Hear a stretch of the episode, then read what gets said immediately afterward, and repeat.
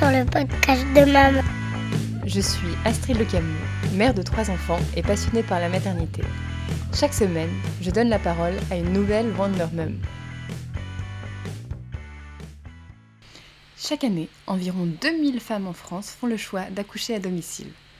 Aujourd'hui, je reçois l'une d'entre elles qui nous parle de son parcours. Bonjour Aliénor. C'est désormais la traditionnelle question que je pose à mes invités. Donc, qu'est-ce que tu peux te présenter, s'il te plaît? Euh, alors oui, euh, moi je suis Aliénor, donc j'ai eu quatre enfants. Euh, je me suis mariée avec mon mari il y a bientôt sept ans et nous avons un grand de 7 ans, une grande de 5 ans euh, une autre de 3 ans et une dernière qui a 17 mois. D'accord. Et comment se sont passés, euh, quel est ton parcours par rapport à la maternité? Comment se sont passés tes précédents accouchements? Comment est-ce que tu en es venu à te dire, tiens, si j'accouchais à la maison? Euh, Donc pour mon aîné, je m'étais préparée, à mon sens, à préparer, enfin, il se révélera que finalement c'était une minuscule préparation par rapport à ce que ça pouvait demander. Euh, je m'étais préparée en lisant des livres euh, sur l'accouchement physiologique, etc. Euh, et, et puis, je suis arrivée à la maternité comme ça en me disant, ça va se faire tout seul, parce que c'est naturel l'accouchement, donc il n'y a pas de raison que, que je ne réussisse pas à accoucher physiologiquement, sans péridurale. Naturellement. Et puis, j'ai eu beaucoup de mal à partir à la maternité. Je savais pas trop euh, euh, s'il était temps, euh, si je travaillais assez. J'avais pas envie d'aller à la maternité pour rien et qu'on me renvoie chez moi parce que j'avais entendu énormément d'histoires de mamans qu'on avait renvoyées chez elle en disant non, non, c'est pas le moment. Et puis qui finalement, deux heures plus tard, devait revenir à la maternité. Et donc, je suis partie je suis partie à la maternité, je suis arrivée, on m'a dit que ben, j'avais à peine le, col ouvert et donc euh, j'étais un petit peu déçue. On m'a demandé de rester parce que, parce que j'étais un petit peu loin et donc je suis restée. Et euh, de fil en aiguille, je suis restée pendant plus de 24 heures dans cette maternité en travail sans jamais ouvrir complètement le col. Euh, donc le travail ne pouvait pas se terminer et, euh, et, je commençais vraiment à désespérer, à me dire que cet enfant n'arriverait jamais. Et donc on m'a proposé la péridurale que j'ai acceptée parce que 24 heures c'est vraiment très long. Et euh, une heure après, on me dit, Madame, vous partez en césarienne parce que hier on vous a percé la poche des os et maintenant c'est c'est dans le protocole, euh, une césarienne s'impose. Je suis partie en césarienne pour accoucher de, mon aîné. Et, euh, et j'ai eu mon, grand de 7 ans à ce moment-là. Et, à la rupture des événements, j'ai été très déçue parce que je me disais que je n'avais pas réussi euh, à accoucher de mon enfant et il s'est avéré que je n'ai pas réussi non plus à l'allaiter. Donc, je me disais que je n'arrivais pas non plus à le nourrir. Je ne lui ai pas donné la vie, je ne lui ai pas nourri. Je me sentais, je me sentais vraiment nulle face à, mon enfant comme une maman qui, n'arrivait pas à être une maman finalement. Comment on fait pour être une maman? C'est quoi cette, le secret quoi? Comment font les autres? Donc, voilà mon état d'esprit à la sortie de mon accouchement pour, euh, pour euh, mon grand. Et tu, partais quand même sur un, dès le début sur un projet très physio. Comment est-ce que c'était venu, cette idée euh, d'accoucher sans césarienne sans... Oui, je crois que beaucoup de personnes veulent accoucher sans césarienne, euh, sans péridurale, je veux dire. Euh, bah, déjà, j'avais ma maman qui a eu sept enfants, sept enfants sans péridurale. Et, ma sœur euh, venait d'avoir euh, son petit dernier euh, qui est né juste un an avant le mien. Et pareil, ces deux derniers sans péridurale. Et, ma sœur a toujours été un grand modèle pour moi. Et je me disais, si elle, si elle a réussi, je dois bien y arriver. Et, puis ça doit être tellement beau de vivre ça, les choses pleinement. Enfin, je me disais, il, y a quelque chose à, attraper à, vivre là-dedans. Et donc, je me suis dit que, que je pouvais essayer de le vivre. Tu t'imaginais pas la douleur que ce serait vraiment le jour J? Je crois qu'on ne peut pas s'imaginer. Complètement. Je, je, crois que on, est préparé à se dire que, que, ça va être douloureux et long et, difficile, mais je crois qu'on ne s'imagine pas euh, l'intensité de, de, ce qui se passe en nous, en fait. Je pense que c'est plus ça, l'intensité de ce qui se passe en nous. Parce qu'il se passe énormément de choses et, euh, et c'est pas possible de se rendre compte euh, avant de, de, le vivre, je crois. Je suis d'accord avec toi. Et donc ensuite, tu as ton deuxième enfant. Donc, euh, deux ans plus tard est arrivée oui, ma, deuxième, ma première fille. Euh, et je ne me suis pas plus préparée, bizarrement. Euh, sauf que je suis arrivée à la maternité en disant, quand je me suis inscrite à la maternité, en disant que, que je refusais toute césarienne et qu'il allait falloir m'aider parce que je ne voulais pas de césarienne, qui était hors de question que j'ai une autre césarienne et que dans ma tête, c'était césarienne hors de question. J'étais prête à, prendre euh, une péridurale si besoin était, j'étais prête à, à me plier à beaucoup de choses, mais je suis arrivée en disant hors de question qu'on me propose une césarienne parce que je voyais toutes ces histoires aussi de mamans qui avaient eu une césarienne, puis deux, puis trois, et puis en fait, finalement, on leur disait, il faudrait arrêter, il faudrait arrêter. Et j'avais pas du tout envie d'être limitée dans le nom de mes enfants par un médecin. Oui, complètement. Et donc, comment se passe cet accouchement? Euh, Je suis restée chez moi euh, assez longtemps, puisque c'est mon frère qui devait me garder euh, mon aîné, et il est arrivé à vélo. Donc, euh, je suis arrêtée assez tard, mais finalement, je suis arrivée euh, à la maternité. Euh, j'étais à, la moitié du travail, je pense. Et du coup, la sage-femme m'a proposé de me baigner, de prendre un bain. Je me disais c'était une, idée comme une autre. J'avais entendu que ça pouvait soulager énormément.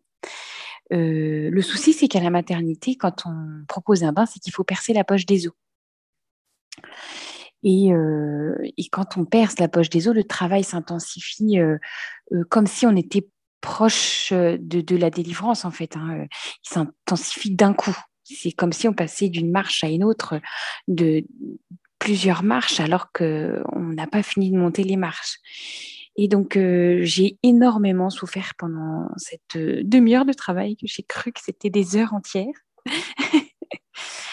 Et euh, donc, je suis sortie de la baignoire et je me suis mise à quatre pattes et j'ai dit Au secours, enlevez-moi tout ça. Je veux qu'on me soulage. Donnez-moi la péridurale. J'étais à quatre pattes, incapable de bouger. J'ai dû parler en monosyllabe. Hein. Euh, euh, mon mari était paniqué. Ça y est, elle perd complètement la tête. Qu'est-ce qui lui arrive? Elle est à quatre pattes à poil dans une salle de bain dans une maternité. Elle me parle par monosyllabe. Je fais quoi? et donc, les sages-femmes sont arrivées. Elles m'ont dit Ok, d'accord, euh, l'anesthésiste arrive. Euh, tout de suite, l'anesthésiste est arrivé. On m'a posé une péridurale et ensuite, on a pris le temps de vérifier euh, l'état d'avancée du col de l'utérus. Et on m'a dit Mais madame, vous y êtes presque, vous êtes à dilatation complète.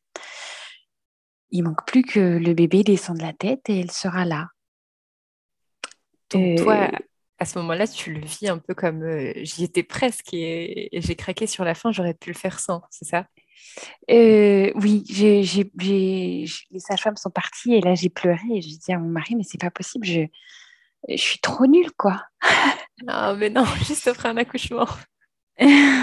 Pendant l'accouchement, j'avais pas fini. Euh, elle était en train de descendre, j'étais soulagée, j'allais mieux, je voilà, je reprenais un peu mes esprits et, euh, et, et, puis je me suis dit, mais en fait, je suis trop nulle, quoi. Enfin, elle, est presque là et, je lâche, euh, je lâche si près du but.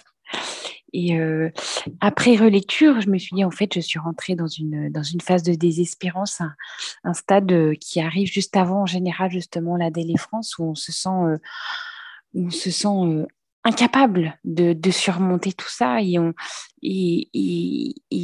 parce que humainement, on arrive au bout du bout de, ce qu'on est capable et, donc on se dit clairement qu'on va jamais être capable de supporter plus parce qu'on se dit que ça va monter encore d'un cran.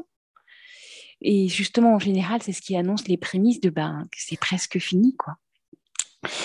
Donc, euh, après relecture, je me suis dit, ben, c'est pas possible. Pourquoi les sages-femmes m'ont pas dit, mais si, ça veut dire que vous y êtes presque Elles n'étaient peut-être pas formées euh, suffisamment à l'accouchement. Euh, non seulement elles n'étaient peut-être pas formées, en plus, souvent, elles n'ont pas le temps. d'accompagner une femme de A à Z. En tout cas, je ne sais pas comment c'était pour toi, mais moi, à chaque fois que j'ai accouché dans des maternités parisiennes, il y avait une sage-femme pour plusieurs mamans en train d'accoucher. Donc, je crois qu'elle n'avait pas le temps d'être là à me dire Mais non, vous inquiétez pas, ça va aller, je vous accompagne, je suis là avec vous. Et donc, quand on demande la péri, tu vois, limite, ça les arrange. Oui, mais bien sûr, c'est c'est dans le c'est comme ça en général, elles discutent pas hein, et puis ça les ça les libère effectivement parce que c'est des, protocoles et puis souvent c'est des enfin quand les mamans demandent la péridurale, surtout quand je suis arrivée à comme moi à, à, moitié de dilatation, elles se sont dit bah là on a encore pour plusieurs heures alors qu'en d'une demi-heure en fait j'étais à dilatation complète donc c'était enfin j'avais bien travaillé, quoi. Mais oui. Donc après cet accouchement, une troisième, une deuxième petite fille ton troisième enfant arrive. Oui. Euh, comment ça se passe cet accouchement? Alors, euh, on a déménagé, euh, on a acheté une maison, donc on a déménagé. Et du coup, je suis partie à la recherche d'une d'une sage-femme absolument physiologique, qui soit formée en physiologie, qui s'y connaisse vraiment.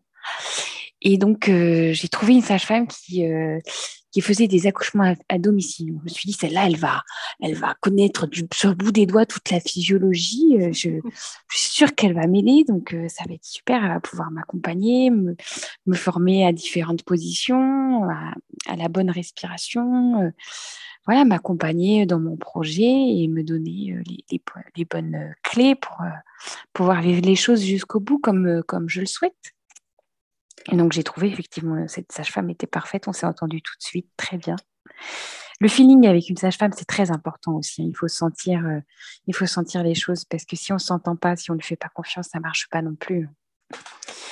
Et donc on s'est, on, s'est beaucoup, euh, on a beaucoup accroché toutes les deux. Et donc elle m'a préparé euh, à l'accouchement de ma petite troisième en m'aidant avec donc de la sophrologie, en visualisant et en, et, en, me détendant de la, relaxation, en me montrant différentes positions, parce que toutes les positions ne sont pas toutes les mêmes pour, pour chaque maman. Hein. Chaque maman a, un corps différent, un enfant qui se positionne différemment.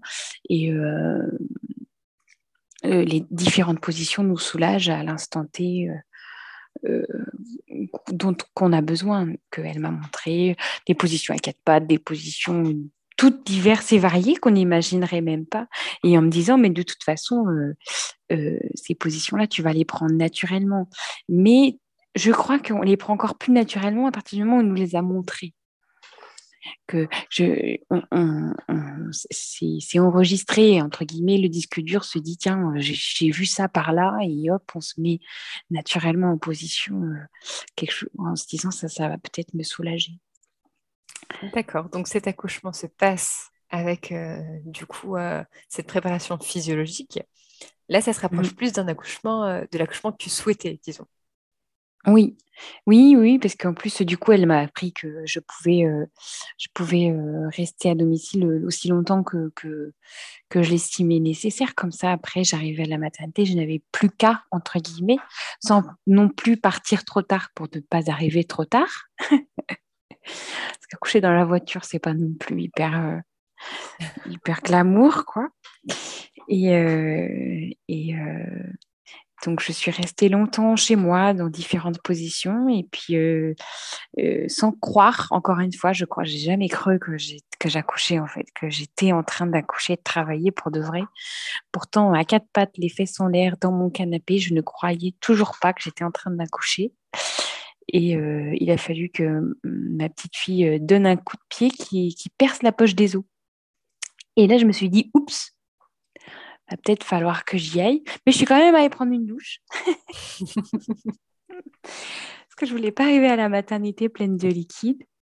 Et, euh, je suis allée prendre une douche et là, je me suis retrouvée un petit peu coincée dans ma douche. Mince, j'arrive pas à sortir de ma douche, j'ai trop de contractions.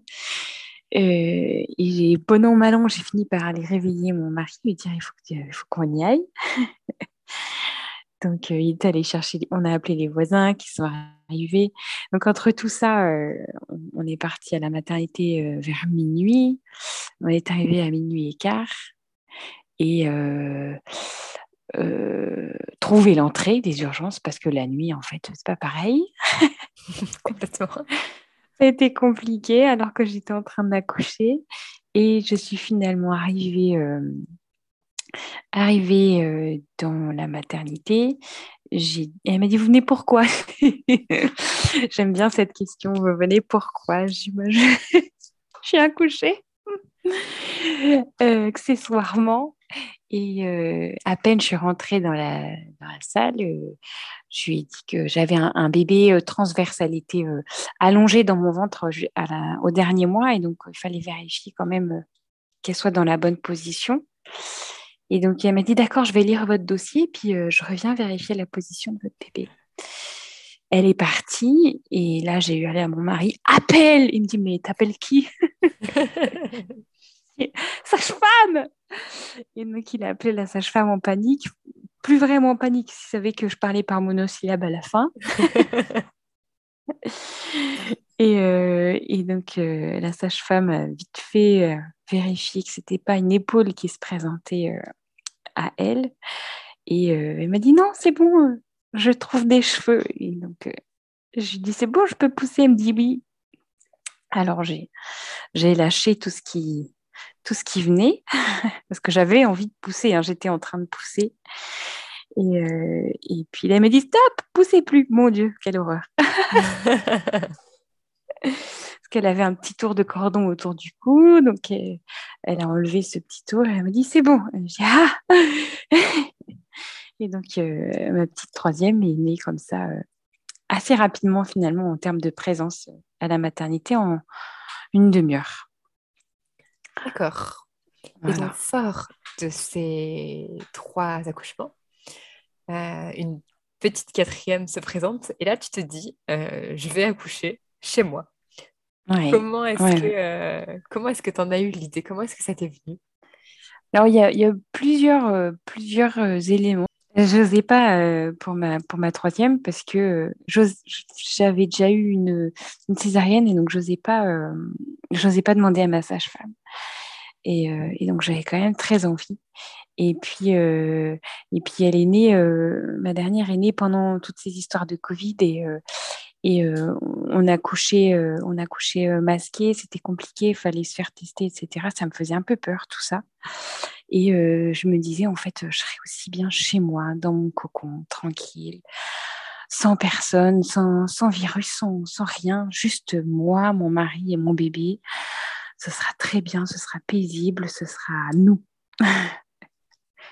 Et à aucun moment, tu as eu peur parce que je sais que c'est ce qui revient le plus souvent parce que là, tu vois, tu nous dis, ma petite troisième, elle avait un tour de cordon autour du cou. Donc, tu envisages sereinement un accouchement euh, chez toi. D'abord, comment ça se passe? Comment est-ce qu'on se prépare à un accouchement chez soi? Euh, bon, on se prépare comme pour un accouchement en maternité ou en structure, que ce soit en boîte technique, etc.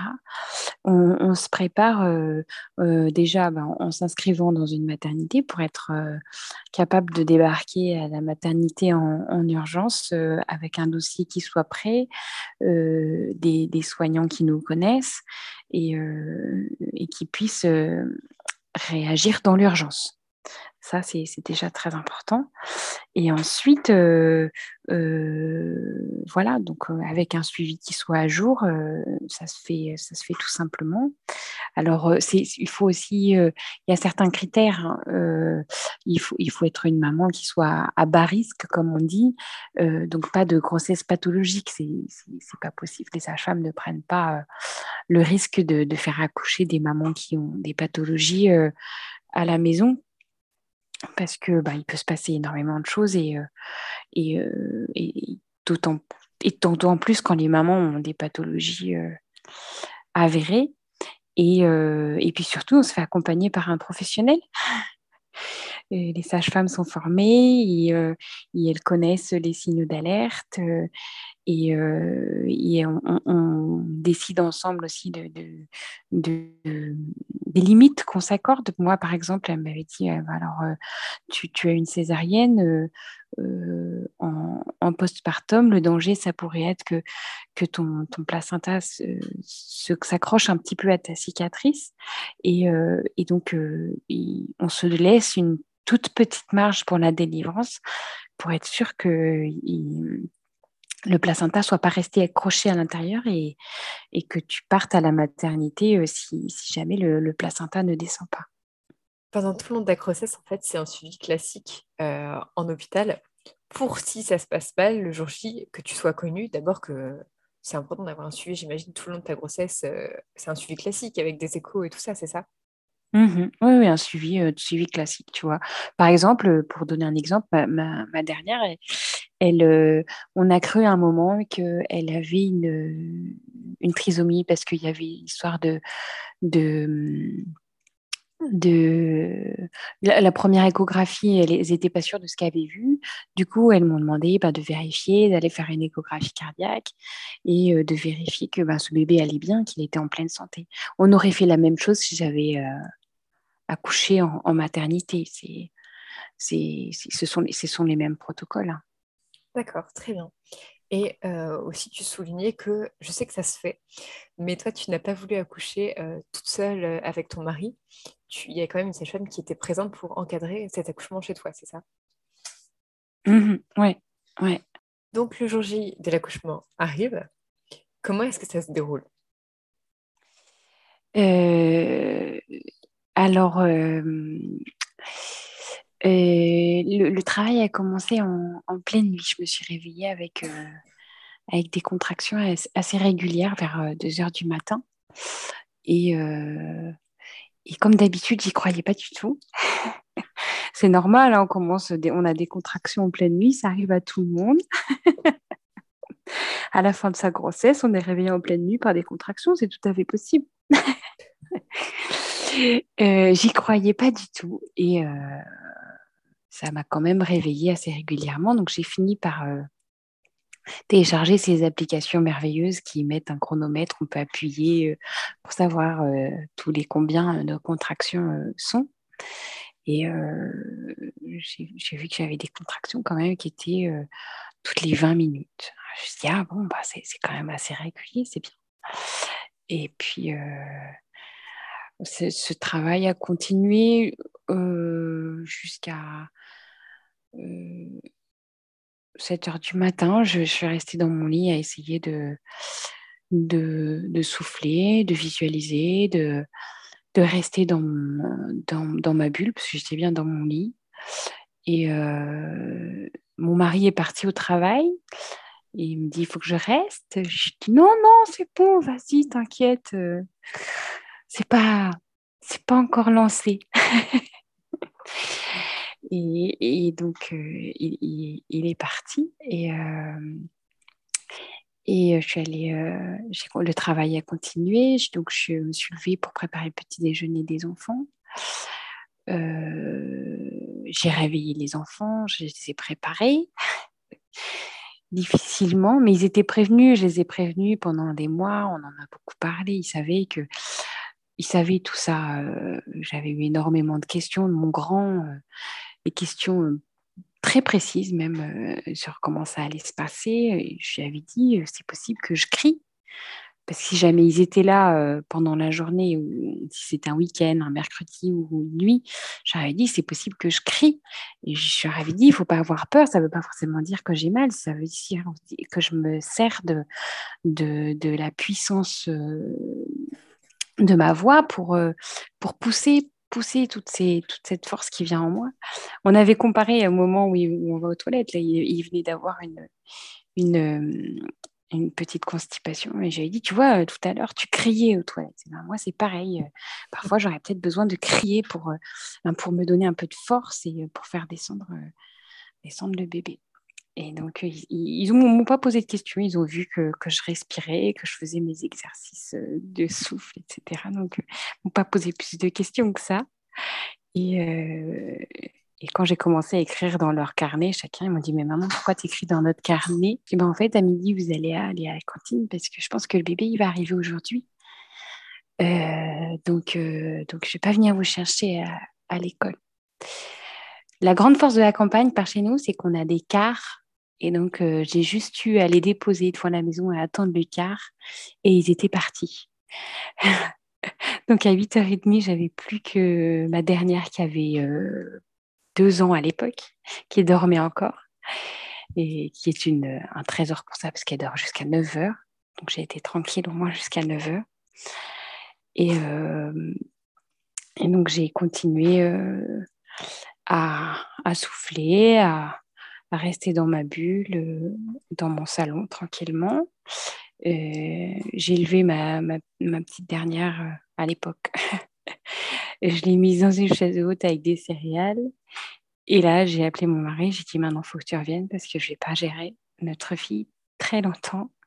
Même je la gère plus du tout d'ailleurs. Je vérifie qu'elle ne se mette pas debout dans sa chaise et c'est tout. et donc, euh, il est arrivé euh, bah, une demi-heure plus tard, ce qui était une demi-heure. Il m'a allumé un feu euh, parce que j'étais quand même toute nue dans mon salon. Je suis plus du tout pudique. Moi, quand j'accouche, je, me dévête complètement. Je suis nue.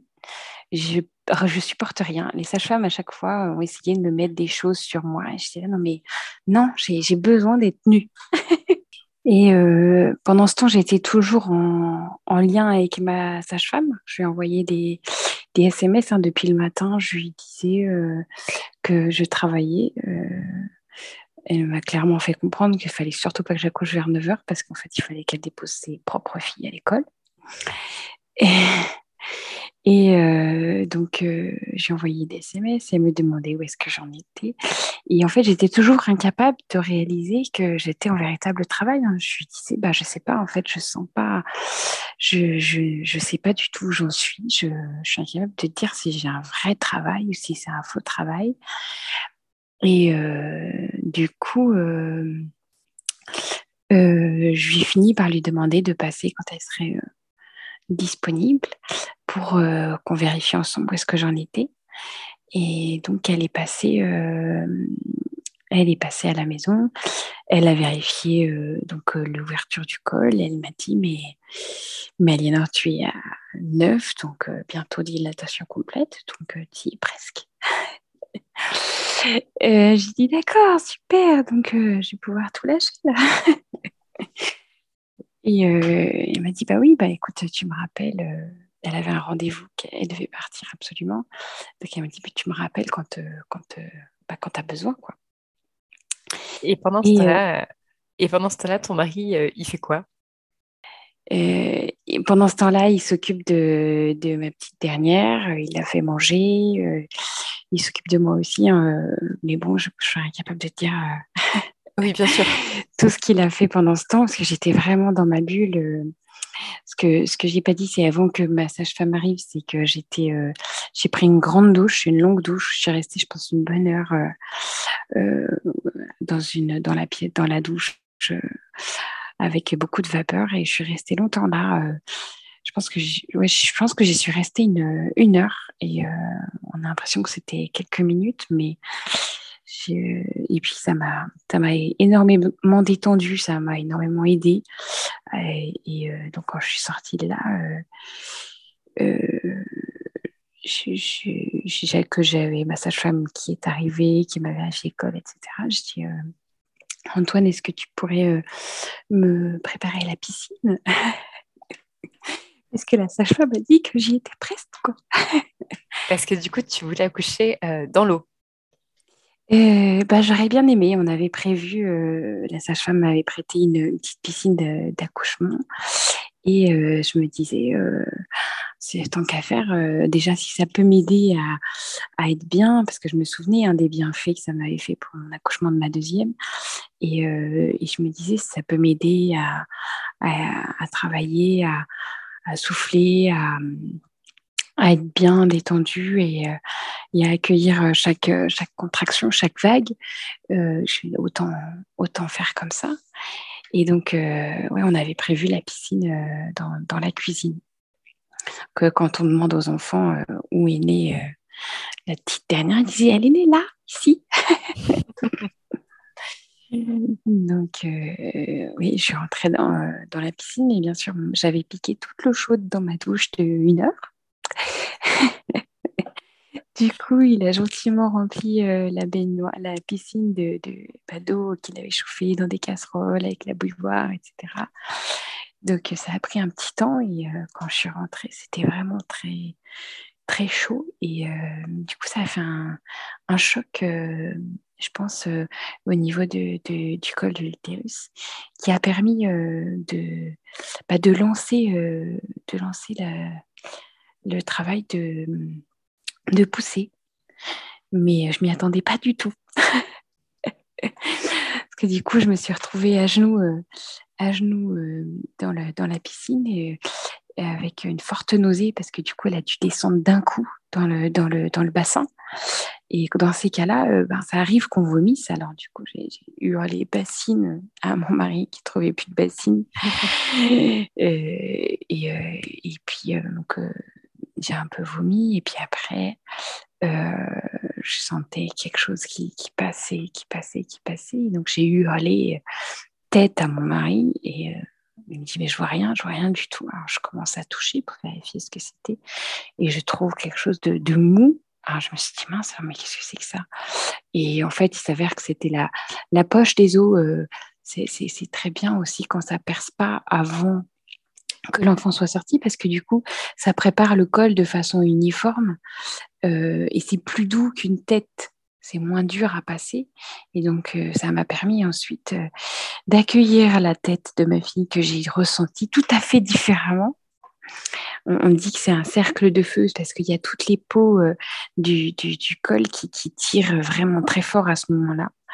Euh, et, donc à ce moment-là, j'ai dit oui, c'est la tête. et euh, j'ai voulu toucher, mais c'était pas les cheveux que je sentais de ma fille, c'était encore la, poche qui, qui, protégeait tout ça.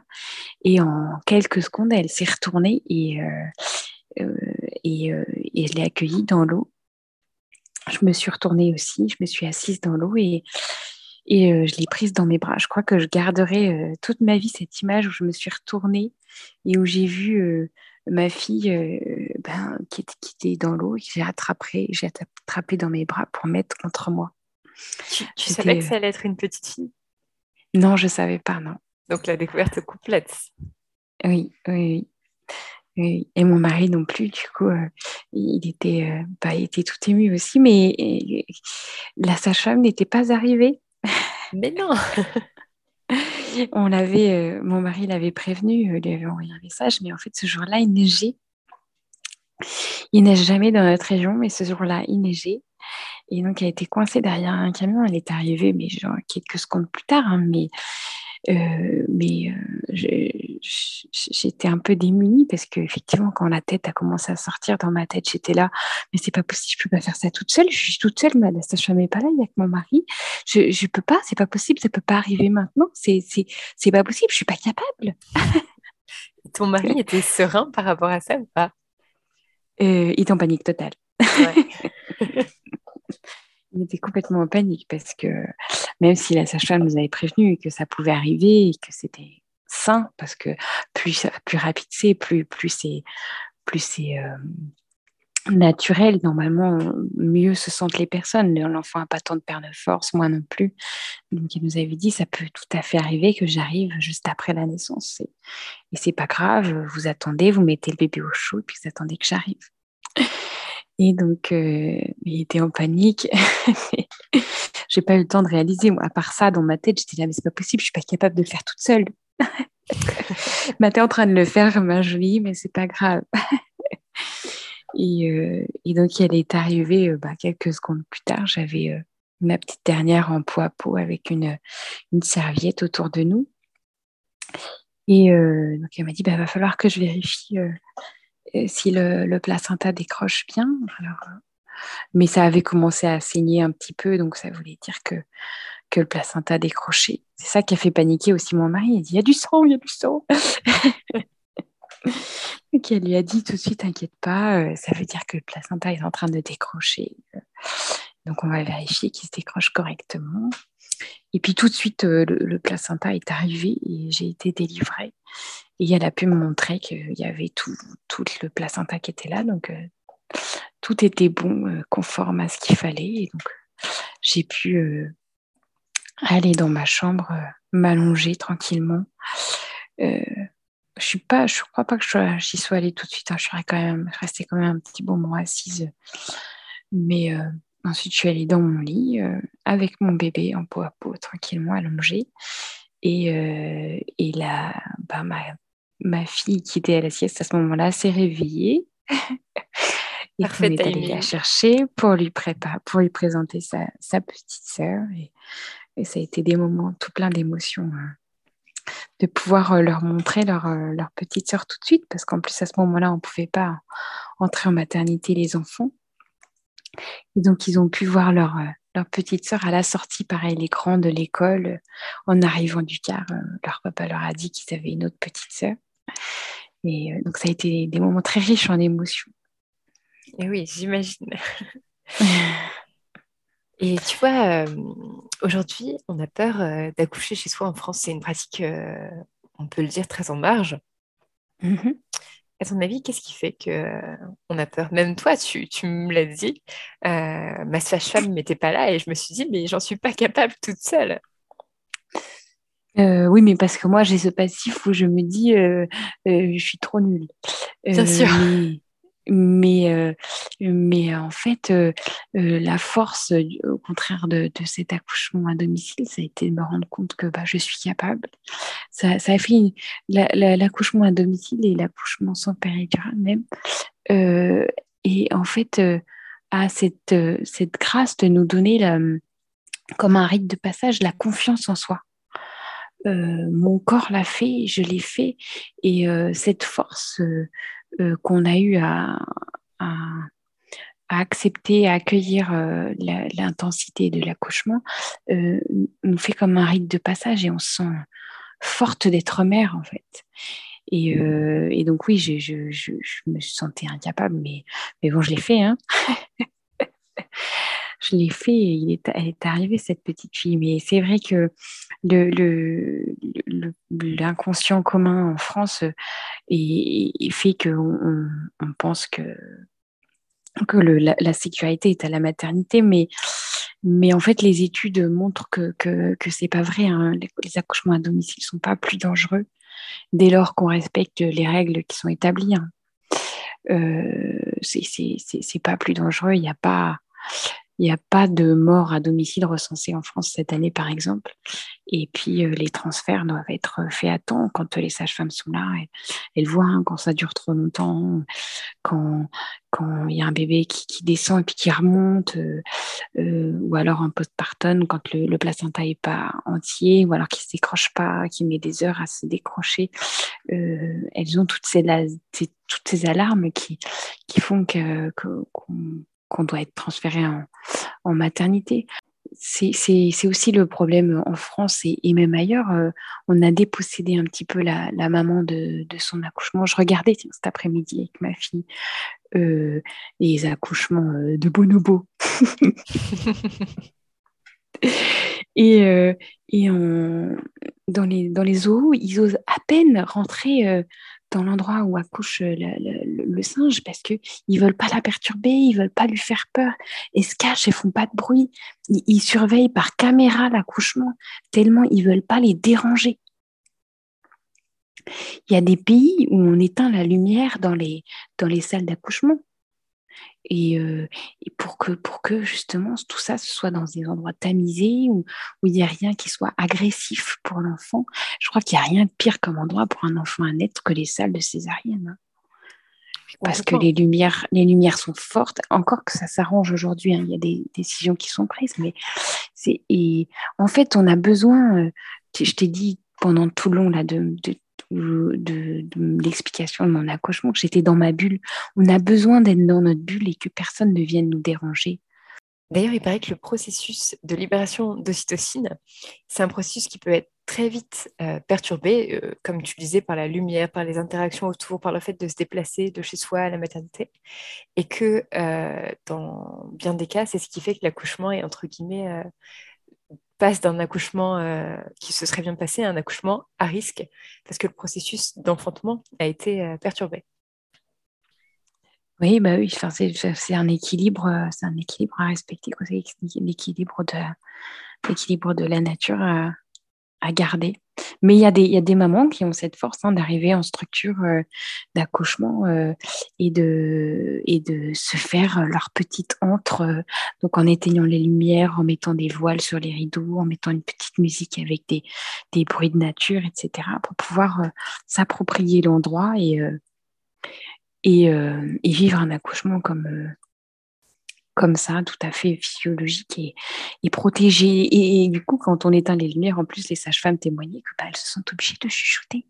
Parce que la lumière est éteinte, alors naturellement, on chuchote. Euh, et, c'est vrai qu'on devrait chuchoter en présence d'une maman qui, qui accouche. Et on ne devrait pas toucher une maman qui accouche. Et tout ça, c'est des choses qu'on a perdues, c'est des choses que, que les sages-femmes ne savent plus non plus euh, faire euh, euh, proposer de la physiologie. c'est des choses qui ont été perdues pour le, en profit du médical, en fait. C'est ça le problème, c'est que l'accouchement n'est pas un acte médical. Hein. c'est un acte naturel. Et à partir du moment où on médicalise un acte naturel, eh ben, on perd le savoir ancestral. ancestral c'est que, en fait, il faudrait. Euh, il y, a certains pays, j'ai appris, où, la péridurale est une option médicale. C'est-à-dire que ce n'est pas l'accouchement sans péridurale qui est une exception, c'est l'accouchement avec péridurale qui est une exception. Oui, complètement. Et, ça veut dire qu'en fait, on, laisse la possibilité à la maman d'être accompagnée, de, de, lui proposer différentes choses, différentes. Euh, et puis d'être accompagnée correctement. Une femme avec une sage-femme qui l'accompagne, qui la, qui, la, qui la rassure, qui lui dit si, si, vous y êtes presque, vous êtes dedans, vous êtes bien mis dans votre bulle, vous y êtes, allez-y, euh, qui l'aide à faire des sons graves, parce que moi, les sons graves, m'ont énormément aidé, par exemple, qui, qui aident à trouver les outils avec la maman. En fait, c'est hyper important, la maman a besoin d'être accompagnée, hein, c'est tout. Et justement, euh, euh, pour finir, si tu devais euh, donner un conseil à une maman, qu'elle décide d'accoucher chez elle ou à la maternité, qu'est-ce que ce serait?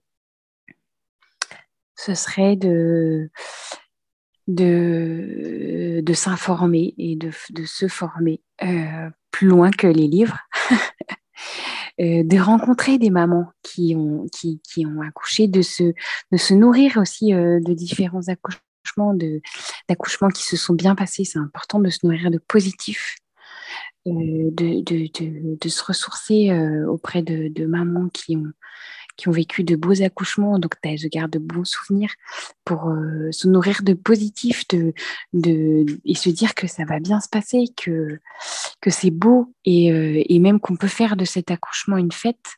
Moi, je l'ai préparé comme une fête, je l'ai attendu comme une fête et je crois que ça a été une grande richesse aussi de pouvoir attendre ce moment que j'avais hâte, j'avais hâte d'accoucher, oui. Et donc de, de s'informer auprès d'autres mamans, de se rapprocher d'autres mamans, au pire de demander euh, sur les réseaux sociaux, il y a, c'est pas que du mauvais les réseaux sociaux, il y a énormément de groupes qui peuvent euh, permettre aussi de, de trouver des personnes qui essayent de vivre les mêmes choses que nous et, euh, et qui permettent de se ressourcer aussi de ce côté-là et de ne pas rester seul, surtout de ne pas rester seul. Si on est pour la première fois maman et qu'on n'a pas de frères et de sœurs qui ont déjà accouché, qu'on n'a pas de copains qui ont déjà accouché, qu'on connaît personne qui ont déjà accouché. Surtout ne pas rester seul et se rapprocher de maman et de l'expérience d'autres mamans et leur demander humblement conseil, mais ne pas demander mille conseils. On demande des conseils à une seule maman à la fois parce que sinon on se perd. Merci beaucoup pour ce témoignage. J'avais un peu peur que ce soit un sujet euh, touchy et tu l'as abordé avec une très grande douceur, donc pour ça, merci mille fois. Quant à moi, comme toutes les semaines, je vous dis à la semaine prochaine avec un nouvel épisode. En attendant, vous pouvez me retrouver sur Instagram, Vie de Maman Podcast.